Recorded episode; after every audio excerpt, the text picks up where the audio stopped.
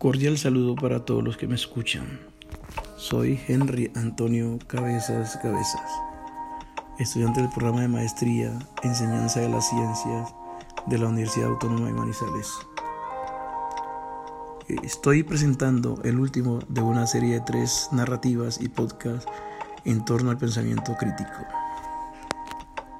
El primero se puso en evidencia al pensamiento crítico desde la experiencia personal en el segundo, se trabajó en torno al sustento teórico de diferentes modelos relacionados con el pensar críticamente, mientras que en este último se busca encontrar la relación del pensamiento crítico con el proyecto de investigación y mi vida laboral. Scriven y Paul definen el pensamiento crítico como el proceso intelectual disciplinado de hacer de manera activa y habilidosa actividades de conceptualización, aplicación, análisis, síntesis y o evaluar la información recopilada o generada por observación, experiencia, reflexión, razonamiento o comunicación, como una guía en su forma de pensar y sus acciones. Esta definición es básicamente lo que da el sustento a las ciencias en general. Por esa razón, Campos dice que es un propósito de la ciencia y la sociedad. Una persona hace uso del pensamiento crítico cuando realiza trabajos experimentales, analiza o desarrolla teorías y soluciona problemas que se le presentan. Este tipo de pensamiento permite la autorrealización personal, profesional y ciudadana. Los aspectos o características que se mencionan en estas tres definiciones en torno al pensamiento crítico están en estrecha relación con las categorías objeto de estudio del proyecto de investigación que estoy construyendo. La retroalimentación del proceso y los niveles de, resolución de problemas. En torno a la retroalimentación, se puede afirmar que ésta involucra o está relacionado con el proceso de evaluación formativa. En ese sentido, Bruckner la define como el proceso de enseñanza y aprendizaje que puede ser usada por los maestros para tomar decisiones instruccionales para que los alumnos mejoren su propio aprendizaje y estén motivados. Aunque promover el pensamiento crítico no es visto en general como uno de los objetivos de la retroalimentación, algunos investigadores han destacado la importancia de desarrollar un pensamiento crítico como una de las posibilidades del docente. En este sentido, Sean y Bester destacan la importancia de que el docente establezca un diálogo reflexivo que le permita a los estudiantes entender sus acciones. La retroalimentación ofrecida por el docente debe ser aquella que le permita al estudiante construir los aprendizajes, desarrollando sus capacidades a través del diálogo y el pensamiento crítico.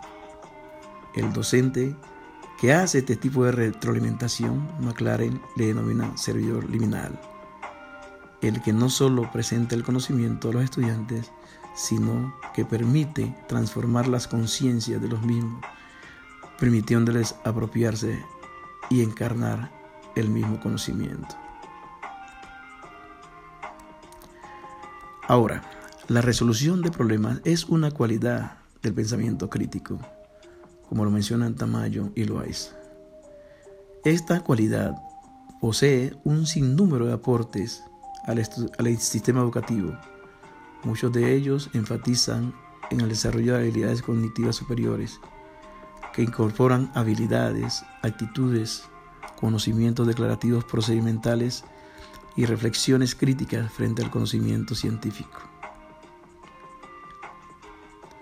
Estas relaciones, que se sustentan a través de las reflexiones que dan pensadores en torno a la relación entre estas tres categorías, pensamiento crítico, retroalimentación del proceso y la resolución de problemas, tiene su punto más crítico o álgido en la forma como desde el campo profesional el docente los implementa en el trabajo del aula a través de las didácticas específicas.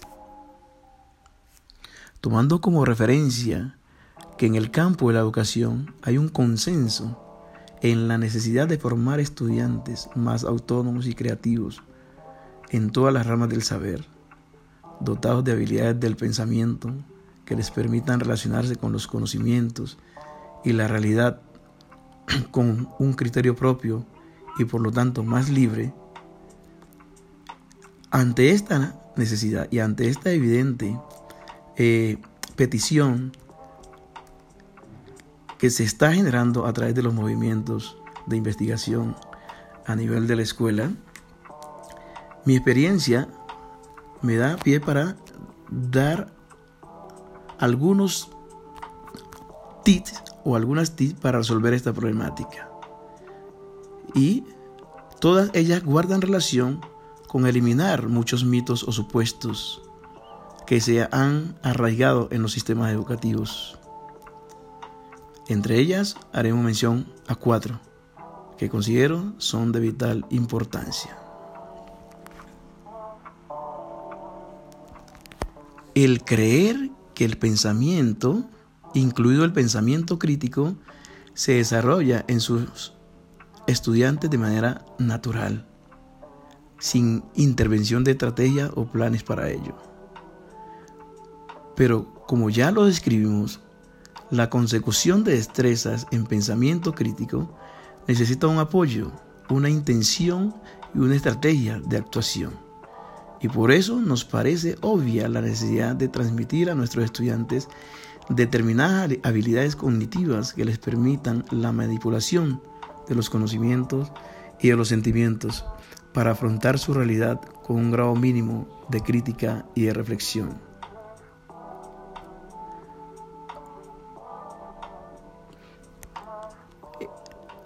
Otro aspecto importante es la eliminación de la conciencia de los docentes y de los estudiantes que el aprendizaje está condicionado a una calificación. Aprendo porque el docente a cambio me dará una nota. Este tipo de concepción de la forma como se alcanza el aprendizaje es efímero, no perdura y para nada contribuye con el pensamiento crítico o con la generación de pensamiento crítico en la escuela, en las aulas de clase. Otro aspecto importante es el evitar los sesgos ideológicos. Estos no permiten que el estudiante sea constructor de sus propias posturas en torno a una problemática determinada. El docente, dentro de la imparcialidad, debe aportar todas las herramientas para que el estudiante sea el constructor de sus posiciones y de los argumentos que la sustentan. Por último, es necesario no satanizar al estudiante que piensa diferente y que cuestiona lo que exige la institucionalidad a través de los manuales de convivencia y los sistemas de evaluación, instrumentos que los discriminan y le castigan. Estos estudiantes son los que emergen o se revelan no compartiendo los estereotipos y arquetipos que las instituciones intentan construir en sus estudiantes. A través de estos instrumentos, la escuela sigue patrocinando el pensar mítico haciéndole el juego a las políticas educativas regionales y nacionales. Este estudiante, por consiguiente, se constituye en la base para construir pensamiento crítico al nivel escolar. Por eso, estos estudiantes deben ser los que sean apetecidos por los docentes para intentar contagiar a los demás de ese tipo de pensamiento.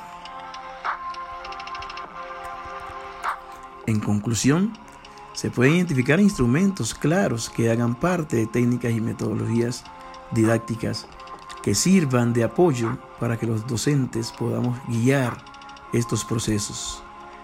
Pensamiento crítico, retroalimentación y resolución de problemas, que rara vez son vistos como parte del proceso evaluativo.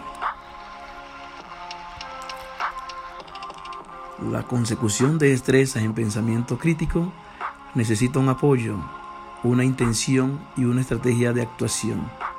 Solo así se pueden formar personas íntegras con la habilidad de pensar de forma eficaz, de resolver problemas, tomar decisiones en su vida y en su sociedad. Entonces serán capaces de alcanzar los objetivos que se persiguen y de elaborar propuestas y soluciones alternativas de forma original y creativa. Además, de esta forma podrán adecuarse, adecuarse a los inevitables cambios que operan en su entorno, en su sociedad, en el mundo de hoy, un mundo globalizado, complejo y multicultural. Esto es mi visión final en torno al pensamiento crítico, pero ya relacionado con las categorías objeto de investigación, resolución de problemas y retroalimentación. Muchas gracias de mi parte por su audiencia. Hasta una próxima oportunidad.